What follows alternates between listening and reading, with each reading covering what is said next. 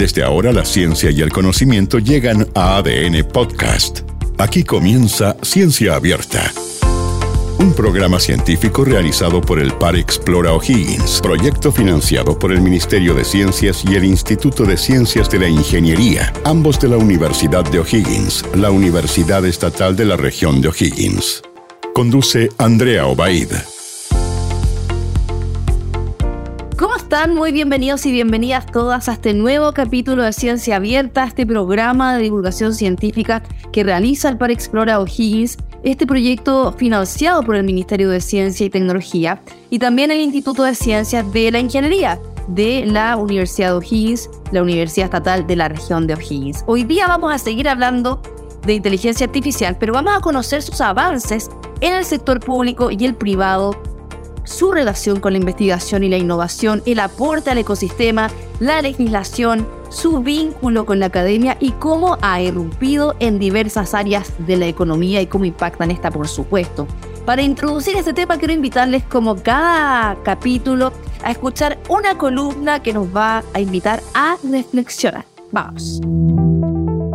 La inteligencia artificial es un desafío mundial y para Chile no ha sido la excepción. Además de la irrupción de diversos aparatos relacionados con la IA, como robots que ayudan con el aseo, máquinas de entretención e incluso en la astronomía, Chile está desarrollando investigaciones para utilizar esta herramienta en diversas áreas, sobre todo aquellas que tengan relación con mejorar la calidad de vida de las personas en ámbitos como la salud y el trabajo pero a su vez también se desarrolla investigación, investigación que contribuye al desarrollo de la IA desde la academia. Lo anterior se ha visto consolidado en la Política Nacional de Inteligencia Artificial, publicada por el Ministerio de Ciencia, Tecnología y Conocimiento e Innovación en diciembre de 2021. El documento tiene como objetivo aprovechar el conocimiento, la tecnología y la innovación para anticiparse, priorizar y construir nuevas y diversas formas de valor, ancladas fundamentalmente en desafíos y singularidades del país, todo con el fin de construir una sociedad que mire al futuro. La inteligencia artificial es un tema relevante para el país, que puede marcar el futuro de nuestra sociedad y por tal importancia debe ser parte de una política nacional donde el mundo político y privado deberán trabajar mancomunadamente dando especial énfasis al desarrollo del trabajo de la academia. Bueno, interesante toda esta mirada, ¿no? Y todo lo que hemos podido conocer en todos estos capítulos de Ciencia Abierta sobre este tema que es tan apasionante, que es la inteligencia artificial en el presente, en el futuro, cómo nos está ayudando, ¿no? En nuestra vida diaria y también en muchos sectores, desde las finanzas, desde la educación, desde eh, la agricultura. Si hoy día queremos profundizar precisamente en este tema, ¿no? Que tiene que ver con los avances en las empresas, en el sector público, en la académica, en la academia digo, tenemos una tremenda invitada, es María José Escobar, ingeniera electrónica, magíster en la misma disciplina de la Universidad Federico Santa María, doctora en ciencias de señales e imágenes de la Université Côte du Sur de Francia. Ella fue Ceremi de Ciencias de la Macrozona Centro. Actualmente es directora general de vinculación con el medio de la Universidad Técnica Federico Santa María y además es investigadora del AC3E. ¿Cómo estás, María José? Un gusto tenerte acá con nosotros. Hola, Andrea, feliz. También feliz de estar con ustedes hoy en día. Bueno, queríamos ya comenzar preguntándote eh, si nos podías comentar, de acuerdo al trabajo que te ha tocado realizar en políticas públicas, ¿no? Que llevas una gran trayectoria en esto, ¿Cómo está el desarrollo y el uso de la inteligencia artificial en nuestro país? Entendiendo que además tenemos una política nacional de inteligencia artificial que se desarrolló desde el Ministerio de Ciencia y Tecnología basado un poco en el modelo que se había hecho en Israel. Em, ¿Cómo lo ves tú? la, inteligencia artificial más que es, una tremenda oportunidad, una oportunidad de desarrollo, una oportunidad que entrega a la economía del país diferentes formas de poder eh, generar actividad y vínculos con la academia y la industria y que nos permite también generar nuevas soluciones y, por qué no, desde Chile crear eh, tecnología que, nos que podamos exportar hacia el mundo. Para que esto funcione, efectivamente la política nacional es una potente herramienta en el sentido de que como toda nueva tecnología no está ajena a amenazas, Eh, la política nos permite minimizar esa amenaza y amplificar al máximo las oportunidades que esta nueva tecnología podría realizar.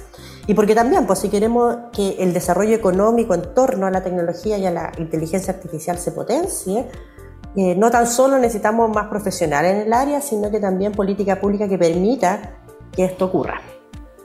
Ya, pero ¿qué significa tener una política nacional en inteligencia artificial? O sea, ya en lo concreto, ¿significa que se están eh, realizando proyectos de ley para regular. Eh, hay eh, ciertas aristas que se están aplicando en distintos sectores productivos.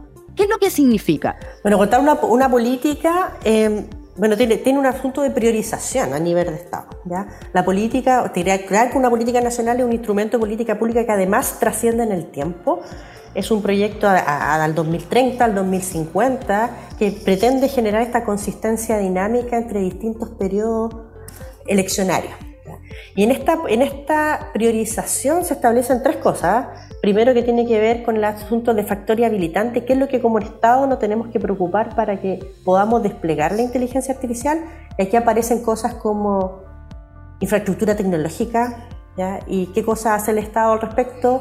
Se preocupa de los cableados de fibra óptica, se preocupa de la última milla, se preocupa de la digitalización, se tiene que preocupar también, por ejemplo, de la llegada al 5G. ¿ya? El desarrollo de talento también, cómo a nivel de Estado, a nivel de Ministerio potenciamos becas en magíster, en doctorado, en nuevas tecnologías como la inteligencia artificial o no, y también disponibilizar los datos. O sea, mucha, hay parte de la inteligencia artificial que tiene que ver con el aprendizaje de máquinas que necesita datos para funcionar.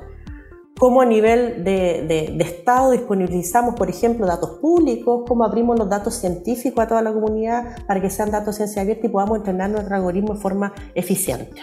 ¿ya? Eh, bueno, también a nivel de desarrollo y adopción, cómo creamos incentivos para que la industria adopte tecnologías relacionadas con la inteligencia artificial, cómo lo hacemos para que el Estado lo haga.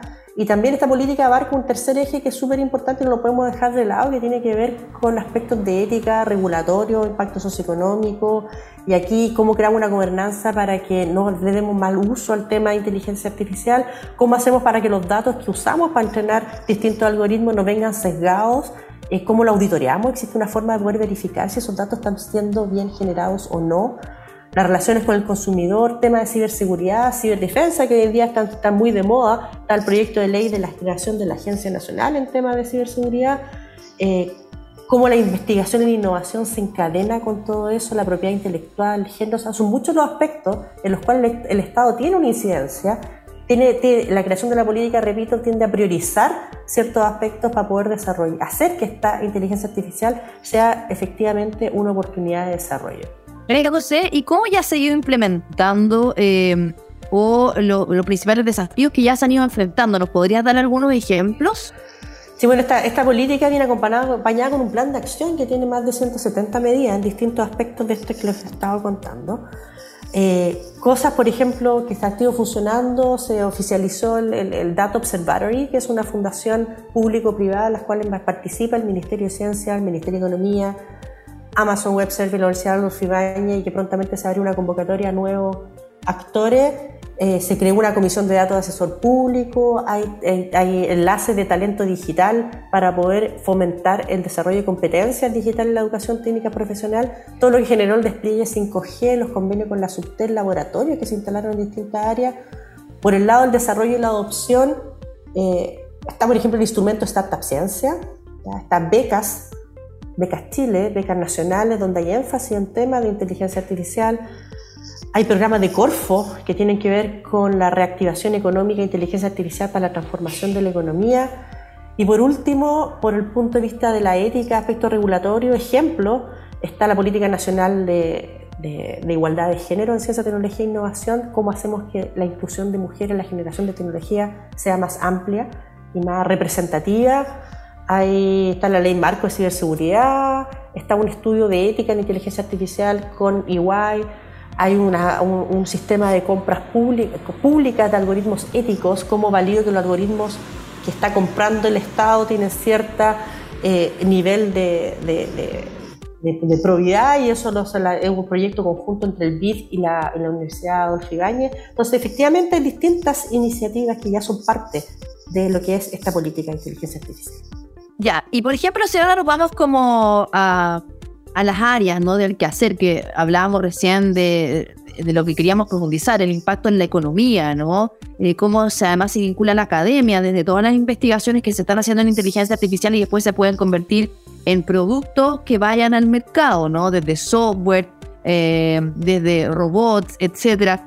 ¿Cómo, por ejemplo, ves tú que esto puede efectivamente mejorar la economía en Chile, ¿no? Y por otra parte, eh, ¿Tienes algunos ejemplos que a lo mejor a ti te gusten o te conozcas que ya están impactando en la economía desde la inteligencia artificial en la salud, en la educación o en otros sectores productivos? Sí, mira, para la primera parte yo creo que el, crear también esta política empuja el carro ¿ya? y acelera que pasen ciertas cosas. Hoy en día el gran debe que existe es que hay una demanda tremenda de profesionales en ámbito de inteligencia artificial y las universidades tenemos una inercia un poquito más lenta y nos cuesta cambiar nuestro programa de estudio, generar nuestros programas que nos permitan proveer eh, las capacidades que actualmente están requiriendo en el mercado. Entonces ahí es un esa interacción tiene que fomentarse y tiene que acelerarse. Tenemos que crear más diplomados, más magíster, nuestras carreras tienen que incluir ya que quizás de forma transversal competencias de inteligencia artificial en todas sus disciplinas o no. Y eso tenemos que apurarnos para que eso ocurra, porque si no, vamos a perder la oportunidad de efectivamente dotar al mundo económico de más profesionales que puedan utilizar estas herramientas para crear productos concretos. Ahora, ejemplos eh, hay diversos. Ejemplo, por ejemplo, hay una, una gran una empresa que es un spin-off de nuestra universidad que se llama Simbiótica, que utilizan inteligencia artificial para poder detectar patología a nivel de otorrino, ¿ya? Y le hay otorrinolaringología, entonces miran el tímpano, imágenes del tímpano y pueden ayudar y ahorrar, un, a direccionar quizá un diagnóstico médico en, mucho, en muchos aspectos. Hay selección de fruta a la hora de poder exportar, hay gente que está trabajando a nivel de, de, de, los salmones, tú puedes meter robots también, es otro spin-off que es parte de la universidad y que puede explorar si efectivamente la, la, la jaula de estos salmones están poblando ¿no? de una forma u otra de, esta, de estas algas que contaminan el, sector o no. También hay desarrollo de hardware. La inteligencia artificial no tan solo funciona en software en la nube, muchos dispositivos de inteligencia artificial necesitamos que se hagan cómputos locales, es lo que, lo que llamamos el edge computing, en la computación de borde. Y ahí hay una tremenda oportunidad y yo creo que fuertemente como país tenemos las competencias para poder posicionarnos en desarrolladores no tan solo de software, sino de hardware que contemple cómputos de inteligencia artificial. O sea, sin duda, eh, incluir inteligencia artificial desde el desarrollo de esta, la investigación también desde la academia, o sea, es parte del desarrollo de una sociedad y además eh, impulsar la economía, como tú decías, ¿no? Claro, o sea, ya no es algo que está ajeno, algo que está inmerso en todos nosotros. Es la sociedad completa la que tenemos que avanzar un paso más arriba en la digitalización. Es cierto que hay brecha de digitalización importante. Si uno mira, por ejemplo, la estadística acá en la región, el 50% de las empresas tiene brecha importante de digitalización y es el punto 00 que hay que cubrir antes de pasar a la etapa siguiente, de quizás de incorporar inteligencia artificial en muchos de los procesos productivos. Pero ¿qué beneficios puede darle también a la sociedad en sí el uso de inteligencia artificial? O sea, sabemos que tanto el lado y no nos damos cuenta, lo hemos hablado en otros capítulos, o sea, desde nuestros celulares, computador, o sea, todos los software que existen, ¿no? Para mejorar la calidad de vida, pero, pero efectivamente, sin inteligencia artificial, una sociedad puede crecer más lento, por decirlo así. Eh, no necesariamente, pero es el tipo de desarrollo que estamos, que estamos buscando. Efectivamente, correr, avanzar hacia el lado de la inteligencia artificial hace quizás que muchos procesos actuales o sistemas actuales que vienen de la mano de la industria 4.0 que hoy día realizamos los humanos pueden ser realizados por algoritmos y por máquinas, etc. ¿Qué nos hace eso como sociedad? Es que quizás nos libera de tareas más rutinarias, de tareas más, más terribles y nos permite explorar otras áreas que nos, que nos, que nos hace ser tan particularmente humanos. Áreas de entretenimiento, áreas del ocio, áreas de interactuar en, en, muchas otras facetas. O sea, yo creo que potencia nuestra humanidad, es una oportunidad de potenciar nuestra humanidad al crear y avanzar en tecnologías de este estilo que van a ser más automatizadas y desarrolladas por algoritmos o agentes artificiales, etc. Ya también el, el nivel de diagnósticos médicos también puede ser mucho más acuicioso el nivel de cómo aceleran la lista de espera en el sistema público, producto de que existen estas herramientas, también impacta tremendamente a la sociedad, a nivel educativo también. O sea, la educación también se, siente, también se ve impactada, no tan solo porque quizás tengo que repensar la forma en que estamos educando a nuestras nuevas generaciones, sino que podríamos potencialmente eh, personalizar quizás los sistemas educativos para que eh, el, aprendizaje ocurra de una forma más acelerada. De todas maneras, mira María José, cada capítulo de nuestro podcast eh, tenemos una pregunta del público. Em, vamos a escucharla, ¿te parece? Adelante. Hola, mi nombre es Pablo Jiménez, trabajo en Universidad Gabriela Mistral y me gustaría saber cuál es el rol que creen ustedes que debería tener la academia en el desarrollo de la inteligencia artificial. Ya, la academia yo creo que tiene, tiene varias, varios roles en este desarrollo de inteligencia artificial. Primero, la formación de profesionales. Formación de profesional a nivel de pregrado, a niveles que sean capaces de tomar esta herramienta y utilizarlas en una aplicación y solución concreta, y también a nivel de posgrado, que son aquellos investigadores, hombres y mujeres, que sean, hagan, eh, investiguen la frontera de la inteligencia artificial y puedan proponer nuevos algoritmos, nuevas líneas de especialización. Eso por el lado de la formación. Por el lado de la innovación también, o sea, la academia puede aportar con herramientas al sector productivo para crear innovación con temas de inteligencia artificial y, por qué no, potenciar nuevos emprendimientos basados en ciencia y tecnología que tengan a la inteligencia artificial como core business. ¿ya? Que, exista, que existan más de estos emprendimientos, estos emprendimientos debieran salir de la universidad, debieran como universidad trabajar a que más emprendimientos de esto ocurran, nos permiten o sea, diversificar la economía y ojalá podamos hacer mover nuestro PIB hacia estas empresas tecnológicas que nos permiten desde Chile poder potencialmente proyectar en, eh, tecnología a distintas partes del mundo. Sin duda, bueno, súper interesante la pregunta, tu respuesta también, María José. Y quiero agradecer a toda la gente que nos está escuchando. Eh, además, invitarlos a que dejen sus preguntas a través de las redes sociales de Para Explora O'Higgins, a arroba Explora. Y también recordarles que pueden conocer todas las actividades y la oferta de carreras y los postítulos de la Universidad de O'Higgins en www.uoh.cl. Para finalizar, te quería preguntar algo porque eh, tú estuviste participando en la gestión y también tu trabajo en em, un robot humanoide que se llama eCube, ¿cierto? Un robot para estudios de inteligencia artificial. Me gustaría preguntarte en qué consistió este trabajo, em, cuáles son las proyecciones que tiene hasta ahora o en qué etapa está. Cuéntanos, María José. Este es un robotito, es un, humanoide que asemeja un poco a un niño de 3-4 años, bastante tierno en realidad, y es el problema que nos genera a todos, que nos genera cierta empatía diferente que cualquier otro agente artificial. Este robot fue producto de un proyecto Fondekip, que fue financiado por, por la Agencia Nacional de Investigación y Desarrollo y que nos permitió comprar este equipamiento científico y poder traerlo a Chile y hoy en día se encuentra ubicado en la dependencia de la C3E, acá en Valparaíso. Este robot es una plataforma de desarrollo, una plataforma que nos permite encantar a futuros estudiantes con temas de inteligencia artificial, tanto a nivel de pregrado, a nivel de formación, como nos enseña a programar es muy distinto programar en una zona, en un ambiente árido, a programar con un robot que realiza una acción específica frente a la tarea que yo le estoy realizando. Y desde el punto de vista de la investigación, a nosotros nos interesa con él todo lo que tiene que ver con la robótica cognitiva. Cómo de alguna forma mezcla un poco lo que conocemos de psicología, lo que conocemos de neurociencia, con la inteligencia artificial.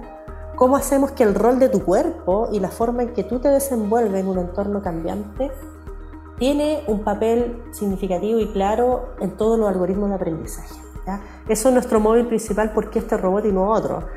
También la interacción humano-robot es diferente con este humanoide a cualquier otro dispositivo que podemos tener. Entonces, abre la ventana a una cantidad gigantesca de temas de investigación. Ahí hay algunos que son propios de nosotros del centro de la CTE, hay otros que son colaboración con la Universidad de Chile, y claramente para mí, eh, mientras este equipo más se utilice, es mejor para el país y para todo. Así que está abierto a futuras colaboraciones con algunos otros investigadores. ¡Qué maravilla! ¿Y está como listo así para usarlo? Ah, no, es hasta listo, está operativo. Se demoró un poco, bastante en realidad con la pandemia y todo lo que pasó entre medio. También entre medio tuvo una, una pequeña caída, por lo que tuvo que volver a viajar a Italia, que es donde se fue fabricado. Y ahí, pero hace un mes ya está operativo 100%. Genial. ¿Y dónde lo van a utilizar? No, ese robot está en un lugar fijo, en un laboratorio que eh, está, ah, está, en el AC13. ¿eh? Y los estudiantes que trabajan con él, hay varias tesis que están corriendo con el robot, van a trabajar con él ahí en el laboratorio. Maravilloso. ¿Y qué pretenden descubrir con eso? Que les ayude, ¿no? Colaborativamente. Bueno, hay, una, hay un proyecto que está corriendo en curso que tiene que ver cómo yo infiero la forma de mi cuerpo a partir de exploración, ¿ya? que un poco emular lo que los niños realizan también. O cómo el proceso de la generación del habla depende de cómo yo estoy escuchando el mundo que me rodea. O cómo las decisiones que tomo frente a ciertos objetos dependen de mi interacción y cómo me muevo y me desplazo en el medio. Entonces, la, gracia de este tipo de, de, investigaciones que nos permite generar algoritmos que sean quizá un poco más robustos ambientes que son altamente complejos y cambiantes. Maravilloso. Bueno, estamos llegando al final de nuestro podcast. De verdad ha sido súper interesante. Yo te quiero agradecer muchísimo, María José, que además tiene un tremendo currículo en eh, políticas públicas, en ciencia, tecnología. María José, una reflexión para ya despedir. Una reflexión es, simplemente motivar a las futuras generaciones de jóvenes a subirse al carro de la inteligencia artificial. La inteligencia artificial nos permite abrir un abanico de posibilidades que no tan solo van por el desarrollo clásico de tecnología, sino que también lo podemos mezclar con la industria del entretenimiento, con la música, con los videojuegos, unir eh, todo lo que tiene que ver con la creatividad y la parte artística con esta tecnología ¿ya? Y, y formar nuevas formas de creación artística que nos permitan entretenernos y ver el mundo de diferentes formas. Así que eso, mucha motivación, motivación para las futuras generaciones. Motivación. Y con esta motivación nos despedimos de este podcast Ciencia Abierta, agradeciéndole al Par Explora y al Instituto de Ciencias de la Ingeniería de la Universidad O'Higgins que hacen posible este espacio y ustedes por escucharnos. Así que nos reencontramos en un próximo capítulo de Ciencia Abierta. Estén muy bien. Chao, chao. Esto fue Ciencia Abierta en ADN Podcast, un programa científico conducido por Andrea Obaid y realizado por el Par Explora O'Higgins, proyecto financiado por el Ministerio de Ciencias y el Instituto de Ciencias de la Ingeniería, ambos de la Universidad de O'Higgins, la Universidad Estatal de la región de O'Higgins.